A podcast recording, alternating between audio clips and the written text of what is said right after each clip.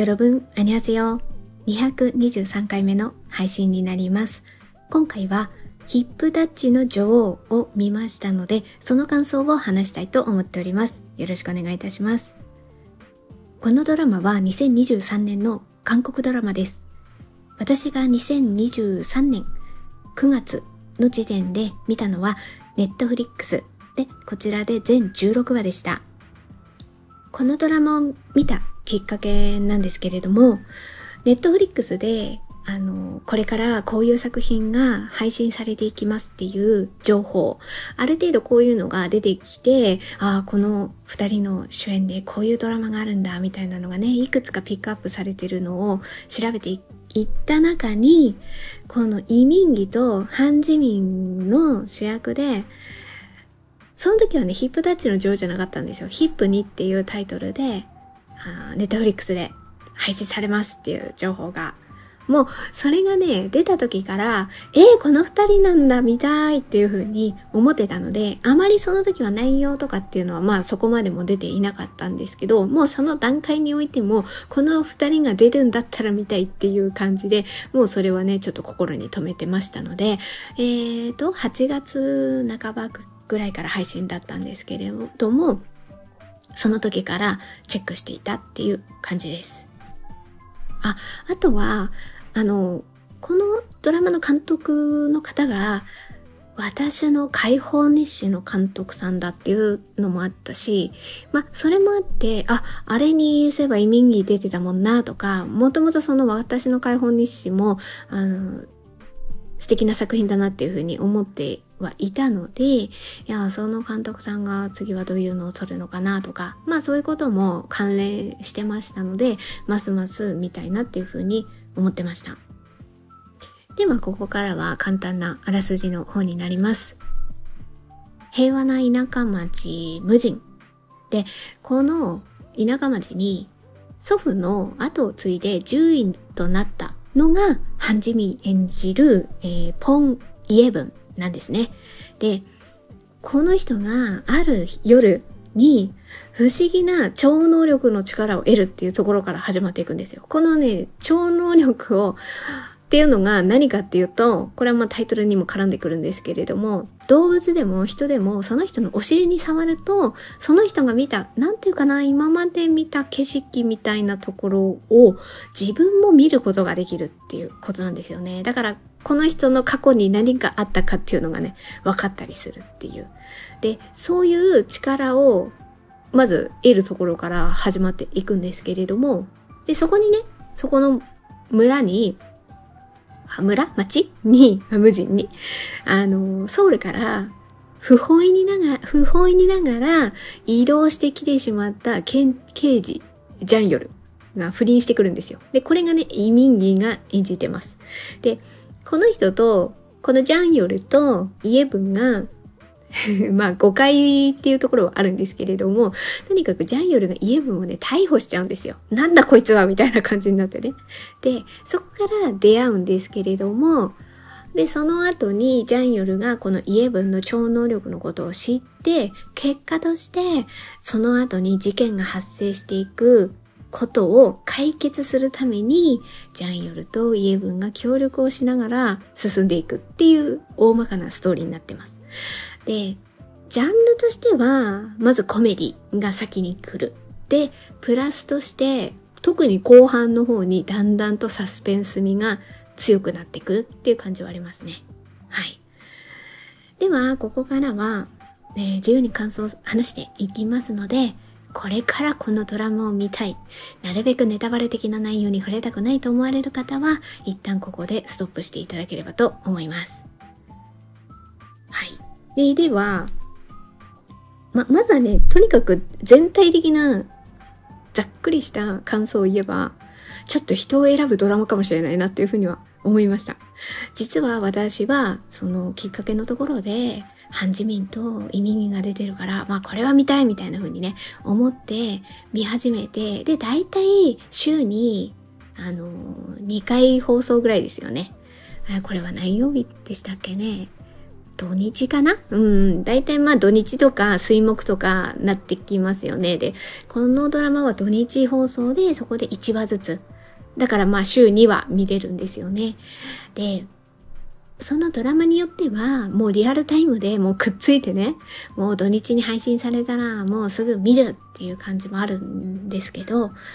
このドラマにおいては最初はね、そうやってね、見ていったんですけど、1、まあ、とにかく1、2は見るじゃないですか。3、4、5、6あたりではちょっとね、実は止まってしまった 感じがあって。これがね、なぜかというと、ちょっとコメディの癖が強すぎたっていうところありますね。入り口の。え、何をこれは私見せられてるんだろうって思うような、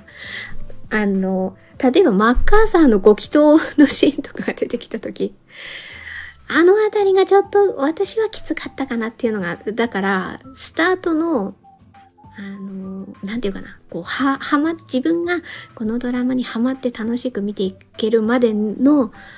ちょっとこう、アクセル踏み込むまでがちょっと若干時間かかったドラマだったかなっていうふうには思いました。で、まあ、そこでね、ちょっとね、あの、失速してしまったんですけど、ただ、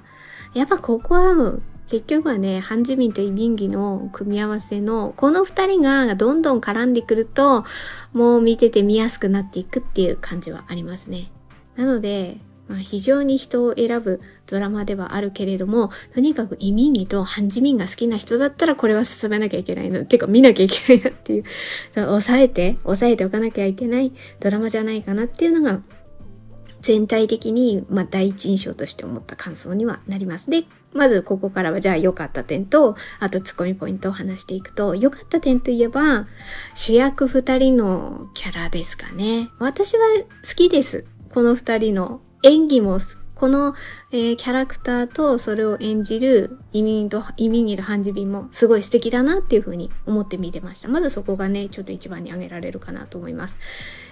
ハンジミンの方がポンイエブンで動物病院の先生なんですよね。で、この人がお尻を触ると、こう超能力がなぜか発揮されて、その人の過去が見えるっていう設定なんですよね。で、あの、性格的に、どちらかといえばやっぱ子供っぽい感じはありますね。その年の割にはっていうふうにはちょっと突っ込まれるかもしれない。まあ、だかそこを可愛らしく見えるかなっていうところはあるかもしれないですね。うん、でもなんかコミカルな演技は私は素敵だなっていうふうに思いました。だから特に私このハンジミンって他に何見てるのかって言ったら私たちのブルースだけなんですよね。で、あの役と今回全然違くて、ほんと、うわ、同じ人って思うくらい、あの、当たり前、キャラが違うから当たり前って言えば当たり前なんですけど、とはいえ、なんかほんとすごい違うなっていうふうに思って、うわ、さすがだなっていうかね、そういうふうに思いました。あの、私たちのブルースの方では、ちょっとね、なんか影がある。なんか秘密を抱えていそうな、この人なんだろうって、ちょっとね、ミステリアスな部分もある、女性を演じてるんですよね。だから、あの、私たちのブルースでその、なんか海のね、街にやってくるんだけど、で、仕事もしていくんだけれども、でも何か隠している。なんでこの人いつも電話かかってくるんだろうとかね。そういうところの、ちょっとミステリアスな大人な女性っていう感じあるんですよね。で、ま、そういう私たちのブルースの方ではそんな感じだったから、こっちは逆にコミカルで可愛らしくて、そこのね、差がちょっとびっくりしたなっていう感じはありました。で、一方で、移民儀。これ刑事、刑事ね。で、あの、ソウルにいて仕事をしてたけれども、これは何かにこう巻き込まれたのか、ちょっと私もそこのね、過去の事件のことがよくわかってないんですけど。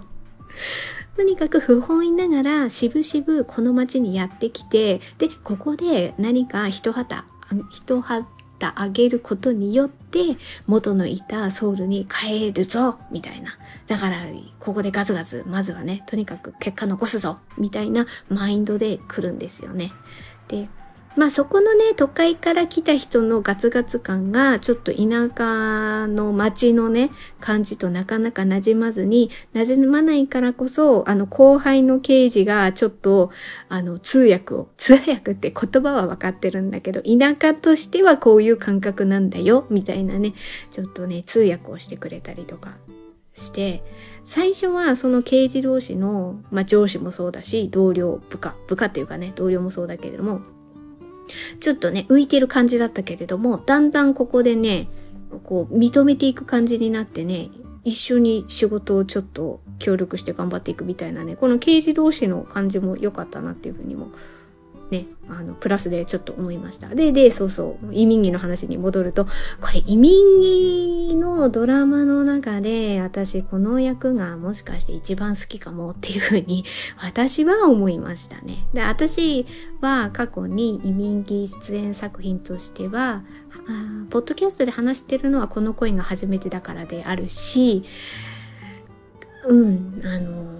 だいぶね、好きな作品なんですよ。この声は初めてだからね、私はね。それは結構何回もポッドキャストでね、言ってきた感じはあるんですけど。で、それはね、セヒっていう役どころなんですけど、セヒもいいんだけど、セヒ若干癖強すぎみたいなのもあるし、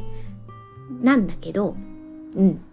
ジャンよりはね、最初から、あれ？素敵かも みたいな風に私は思ったので、そういう意味でもやっぱり見やすかった。そこのね、主役二人のキャラとして見やすかったし、あとね、イミンミがね、あの、こう、こういう、あのシーンいいですよね。あの、ハンジミンが、まあこれも後から言うかもしれないですけれども、ソヌ、コンビニのバイトをしているソヌっていう青年のことに、ちょっとね、恋心抱くんですよ。うんと、イエブンがね。で、それはもう誰が見てもバレバレな感じで、外から見ると。で、そのことにジャンよりももうすぐわかる。で、ちょっとね、ソヌが来るときに、あの、イエブンがちょっと可愛らしい仕草とかするわけですよね。で、それを見ていたジャンヨルが、その真似をするっていうシーンがね、途中で入ってくるんだけど、この辺とかなんかツイッター、えっ、ー、と、旧ツイッターの方とかでも、そのシーンが切り取られて、結構流れてきたなっていうふうに思って、まあ、でもあのシーンがすごい移民儀的なこの役どころとして、こういう感じのコミカルなね、お茶目な雰囲気も出す、出すんだこの人みたいなね、一面が見れて、このシーンとかすごいね、いいですね。なこういうとこがね、見れるっていう意味では、このドラマはそこは良かったんだ、良かったなっていうふうに思いました。まあこれが一つ目ね。主役二人のキャラクター。で、二つ目。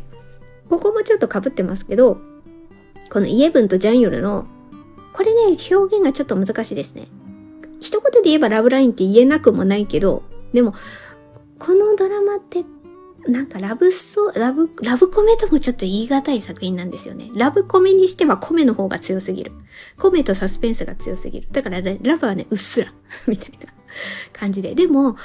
なんかやっぱラブストーリーのキュンキュン感がちょっとね、苦手だななんて思う人は、これくらいのラブな感じの方が案外見やすくて、人によってはね、あいいんじゃない？これくらいのバランスって思う人もいるんじゃないかなと思いました。あの、まあ、どういうところかっていうと、あのね、意図、意図せずっていうか、あんまり意識せずに、ジャンヨルの方が案外イエブンのことを思ってる言葉をね、ポンと言うんですよ。なんか、なん、なんかちょっと一言一句とかちょっと忘れちゃいましたけど、とにかくね、俺にはお前が必要なんだ的な言葉とか、あとは、あイエブンがどんどんね、事件の方に、えー、介入をしていく。まあ手伝いをするみたいな立場になるからこそ、え、私が今度犯人に狙われるんじゃないの？みたいなね、そこがね、心配になって、一人芝居をするシーンがあるんですよ。いやでもね、ここのね、ハンジミンの演技もすごいコミカルでいいですよ。ここのシーンも私おすすめなんですけど、いや、こんな風にね、狙われてこんな風になっちゃうんじゃないの？みたいな感じを一人演技芝居するんですよ。で、その後にジャンユルが、いや、あ、で、イエブンの方が私には何の武器もないのにみたいなこと言うんですよね。そしたら、ジャンユルが、俺がお前の武器だろうみたいなこと言うわけですよ。なんかね、こういう感じでね、さらっとね、さらっとドキッとするようなこと言ってくるんですよ。この人でぶっ込んでくるんですよ。こういうところにね、えーみたいなね、気持ちにさせられるんですよ。だから、え、なになにちょっと、この二人いい感じになってくるの？ちょちょちょちょっと、みたいな風に、途中ね、思わせられるんですよね。こういうね、ちょっとした一言をね、ジャンヨルがね、いい感じに入れてくるっていうところがね、そこね、すごい見どころ、私はここもね、すごい見どころなんじゃないかなっていうふうに思いました。で、イエブンも、確かに見た目、見た感じはわかりやすく外にラブラブみたいな眼差しを送ってるんだけど、なんか危険なことがあって、ああ、これ伝えなきゃって思った時に、もうね、他の人にはもう絶対言えないみたいな感じになって、ただただジャンヨルを探すっていうシーンとか出てくるんですよ、途中に。あなたにしか言えないのみたいな感じで、ジャンヨルの元に走ってくるっていうシーンとかあって。すごいいいですよ。そう。だからお互いに、え、結局なんか一番信頼し合ってんじゃん、あなたたち、みたいな。旗から見ればね、そういうふうな気持ちになったりするんですよ。あとね、そうそうそう、ジャンヨルの話に戻るけど、そうやってイエブンは、ソヌのことがちょっとラブラブみたいな風に眼差しで見ていて、例えば夜とかコンビニ帰りでイエブンとソヌが立ち話をしてると、ジャンヨルはたまたまあの、向かいの家にね、住んでるんですよ。家、アパートみたいな。アパートっていうのかな？あの、なんか屋上の家みたいなね。あだから屋上から家分とソヌをね、見下ろしたりしてるしね。あと、あの、たまたま、イヤバンとソノが二人でいるところを道端でちょっと目撃して結果ついてきてたりとか、なんかね、ジャンヨルってイエブンのことめっちゃ見てんですよねっていうのがわかるシーンがね、結構入ってくるんですよ。で、ああいうところで、で、イエブンは、ああ、見つかっちゃったみたいな感じに なってるっていう、このあたりの掛け合いとかね、私はそ、だ、うんだ、そこがね、すごい、このドラマにおいてはね、良かったなっていうふうに思いました。なので、二つ目としては、イエブンとジャンヨルのまあ、ちょっと表現はこれでいいのかは、ちょっと定かじゃないけど、ラブラインですね。二人の関係性っていう感じですかね。で、三つ目が、コメディ部分。その他のコメディ部分ですかね。この辺はね、あの、言っちゃうとね、あの、たん、たの、楽しみ、楽しみにしてる人も中にいるかもしれないですよね。やっぱね、コメディ部分、ん？コメディじゃないや。ごめんなさい。パロディですね。パロディ部分ですよね。だからこの辺は、あの、過去の関連した作品のね、似たようなシーンが出てくる。まあ、ここはここで、あの、いっぱい楽しんでくださいっていう、なんか、なんて言うんですかね。お楽しみポイントだったりするのかもしれないですね。まあ、でもまあ、さらにちょっと人を、一歩踏み込んで言っちゃえば、じゃあ、そこの見せる部分をどれくらい癖強めに演じ演じてるかっていうか見せてるかっていうところでは、もしかしたら評価が分かれるかもしれない。いや、そんなにそこまでてんこ盛りにしなくてもって思う人もいるかもしれないし、もうただただ楽しいんだって思う人もいるかもしれないし、そのあたりはちょっとね、見方は分かれるかもしれないなっていうふうには思いましたけど、でもそこはちょっとコメディ部分としては面白かったなとは思いました。で、私はやっぱここで言いたいのは、結構ここら辺で、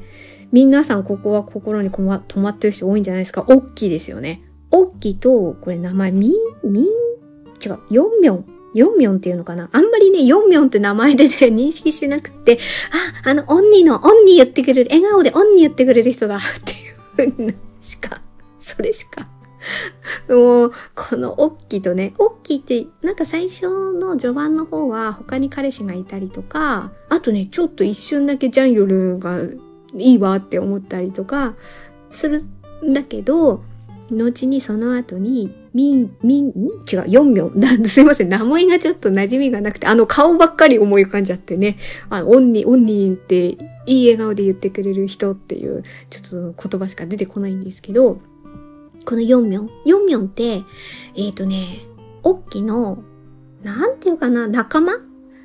オッキは、ちょっと不良、不良ボスみたいな感じなんですよね。多分キャラクター的にもともとそういう学生時代の頃から、あ、そうそう、学生時代のシーンとかもちょっと回想シーンでありますよね。その時にちょっとこうボス的な、ボス、ボス姉というかね、姉子的な感じなんですよね。だからその関係性でずっと大人になってきたからこそ、おっきの一声で多分みんな集まるんじゃないですか。姉もどうしたんすか？みたいな感じでみんなが手伝いますみたいな感じで、こう、あ集まってきてくれた時に、本当はそのメンバーだった女性がいたんだけど、その人がなんか出産かなんかで、ちょうど年齢が年齢の時にね、そこにね、やってこれないから、その代わりにお兄さんが来たんですよ。で、その人がこのヨンミョンなんですよ。これね、ちゃんと見てないと、その、なんか、大きの、その、なんか、手下の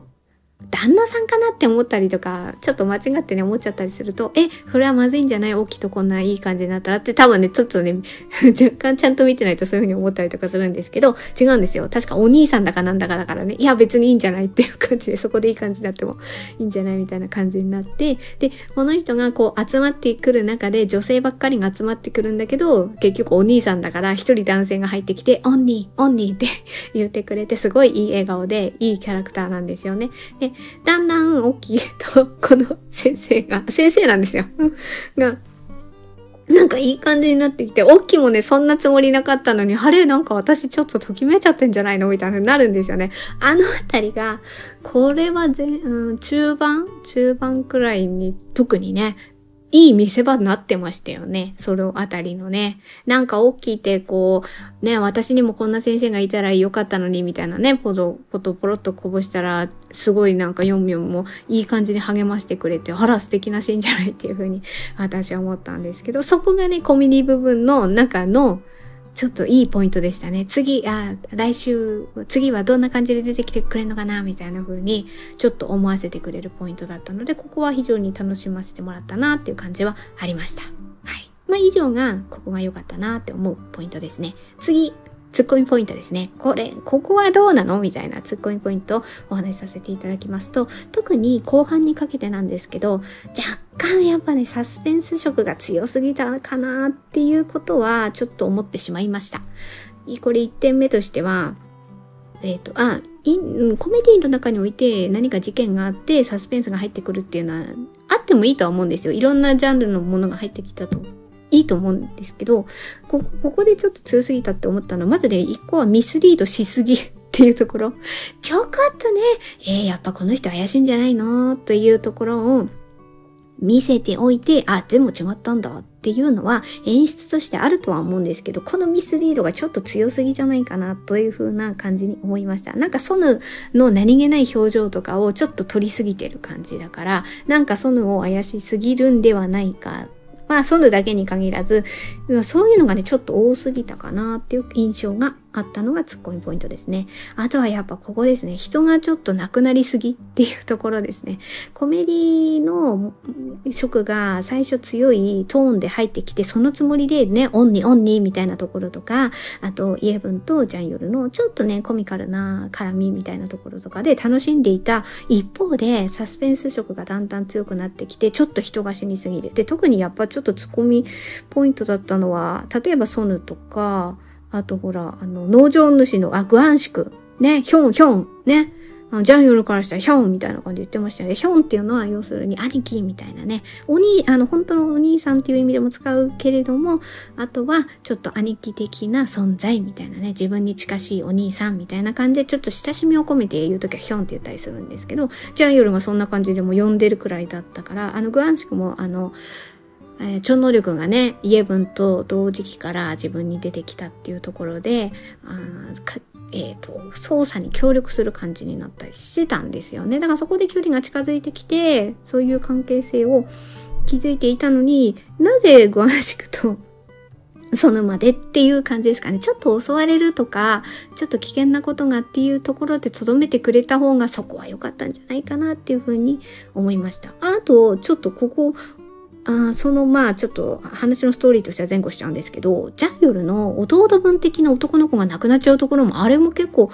あちょっと残酷じゃないかなっていう感じではちょっと思いました。あの、回想シーンとかでね、ジャンヨルがその弟分的な、まあやんちゃな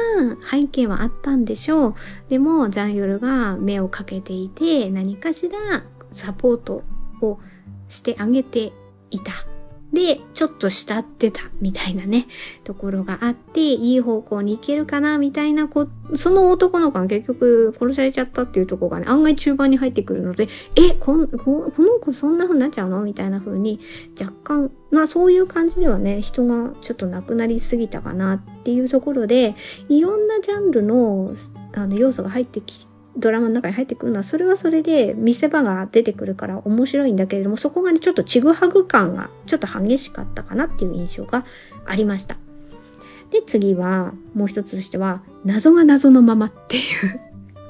ところ。え、あれで結局どうなったのっていう風に後から思う要素が結構このドラマは多かったなっていう。まあ何個か確かに全部が全部はっていうところはあるね、なかなか解決しなかったとしても、あれ、あれ結局どうなったの？みたいな風にね。例えば、ソヌのお母さんってどういうこととか、あと結局、イエブンのお母さんの事件のこととか、そのあたりも、なんか、なんか分かったようで、すっきりしない感覚が私はちょっと残ったりもしてるかな。あとね、超能力が、これ序盤なんですけど、超能力が、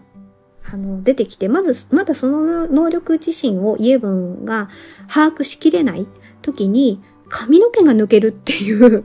要素があったんですよ。なんか、それでね、お尻を触って、その人の過去を見ると、自分の髪の毛が抜けてしまうっていう。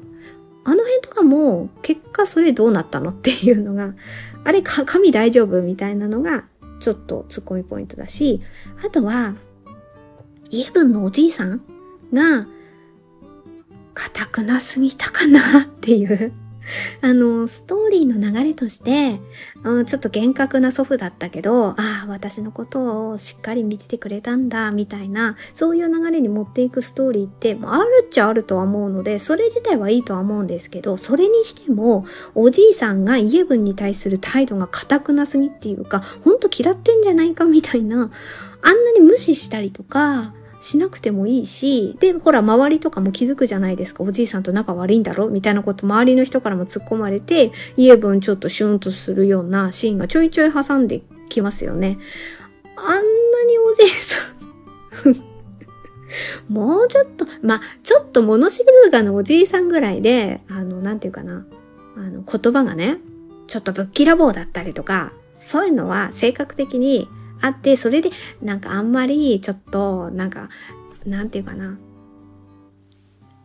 穏やかに話すのが難しいとかっていう関係性ぐらいでよかったんじゃない？なんか、なんかすごい無視したりとか して、1話からそれってあったじゃないですか。まあそこのおじい様の、おじいさんの堅くなさがちょっと強すぎたんじゃないかなっていうツッコミですかね。まあそういう感じで、まあ謎が謎のままっていうのが ちょっといくつかあったかなっていうふうに思いました。ということで、いろいろ言っていったので、まとめていくと、まず良かった点としては、主役二人のキャラクターが良かった。イエブンとジャンユルのラブライン。まあ、ラブとはちょっと言えないかもしれないけど、関係性がいい雰囲気だなっていうふうに思った。あとはコメディ部分をしっかり見せてくれて、特にオッキとヨンミョンのシーンが良かったっていうのがありました。で、ツッコミポイントとしては、特に後半部分においてのサスペンス色がちょっと強すぎたかなっていうふうに思いました。あとは、もう一つは、謎が謎のまま。あれどうなったのって思って、それがそのまま、すっきりは解決しないままっていうのが、ちょっと多かったかなっていう印象がありました。まあ、全体的に言えば、やっぱりちょっと人を選ぶ作品かもしれないとは思いました。一方で、移民議とか、ハンジミンがすごい好きっていう人にとっては、あ、やっぱこれはちょっと抑えておかなきゃいけないドラマだったなと思ったし、そういう意味では私は、あのー、この恋は特にこの恋は初めてだからでの移民議がすごい好きだったからこそ、まあ移民議という俳優さんの作品は、それなりに見させてもらっていて、まあ、ポッドキャストまではちょっとね、あの、言ってはないんですけど、あの、僕が見つけたシンデレラとか、あとは、あ私の解放日誌とか？あまあ、まあ、私の解放日誌は、あの、ポッドキャストでも配信してますけど、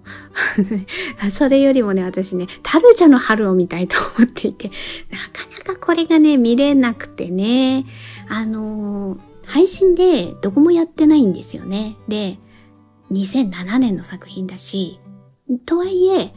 あれではね、私、ツヤに行って、DVD レンタルできますよね。で、あれの並んでるラインナップを見たときに、私が行ける範囲のツヤで置いてあるんですよ。だからね、借りようと思ったら借りれて、それで見ることはできるんですけど、ちょっとね、なんかで、DVD で見るっていうのがちょっとなーとか思って、まあ、まあまあしょうがないと思ったらまあその作戦もあるかなっていうのはちょっとね心には留めてるんですけれどもまあそういうちょっとね意味に関してはね過去作を見たいって思ってるくらいの俳優さんなのでそういう中で今回のこのヒップタッチの女王はその見てきた中であれ？なんか一番いいんじゃない？っていうふうに思うような作品だったのでそういう意味ではちょっと私は楽しんで見させていただきました。ということで、えー、本日のポッドキャストは以上となります。最後まで見ていただいてありがとうございました。程よい一日をお過ごしください。スノーでした。